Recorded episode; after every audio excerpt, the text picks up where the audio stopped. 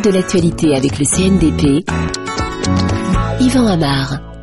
Fait divers récent en France, l'attention se porte sur une femme qui a été verbalisée au volant parce qu'elle conduisait revêtue d'un voile intégral, ce qui, d'après les policiers qui ont dressé la contravention, constituait une gêne à la conduite. Alors, il se trouve qu'on soupçonne soudain son mari d'être polygame, de contrevenir à un certain nombre de règlements qui sont en vigueur en France. On parle même de le déchoir de sa nationalité. Est-ce que cette polygamie autoriserait cette déchéance? Est-ce qu'il est vraiment polygame? La première chose à faire, c'est de se demander ce que veut dire le mot.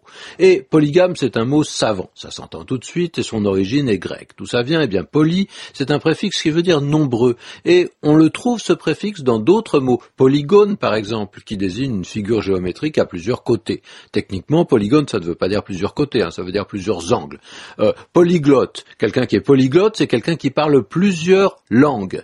Est-ce qu'il s'agit toujours d'éléments nombreux, puisque poly veut dire nombreux Eh bien, on comprend plutôt qu'ils sont supérieurs à deux. Le polyglotte se fait remarquer par le nombre de langues qu'il sait parler. Deux langues, c'est pas tant que ça. Hein. D'autre part, un polygone a nécessairement trois angles au minimum, parce que deux angles, ça ne suffit pas à délimiter euh, une surface. Alors, et le polygame? Eh bien, il s'agit d'un homme qui est marié à plusieurs femmes. S'il en a deux, eh bien, très souvent, on parlera de bigamie. On dira qu'il est bigame. Pourtant, un bigame, techniquement, lui aussi, c'est un polygame, ça c'est sûr. Hein. Quand on parle de polygamie, pourtant, on fait en général référence à une société qui permet qu'un homme ait plusieurs épouses, que leur nombre soit limité ou pas. Celui qui en a deux, donc, il est peut-être à un certain stade, à une étape de sa vie conjugale, qui est à géométrie variable en fonction des nouvelles épousailles et des veuvages éventuels. Il aura deux, trois, quatre, trois, quatre, cinq, quatre, cinq, quatre. Ça, ça change d'année en année, bien sûr.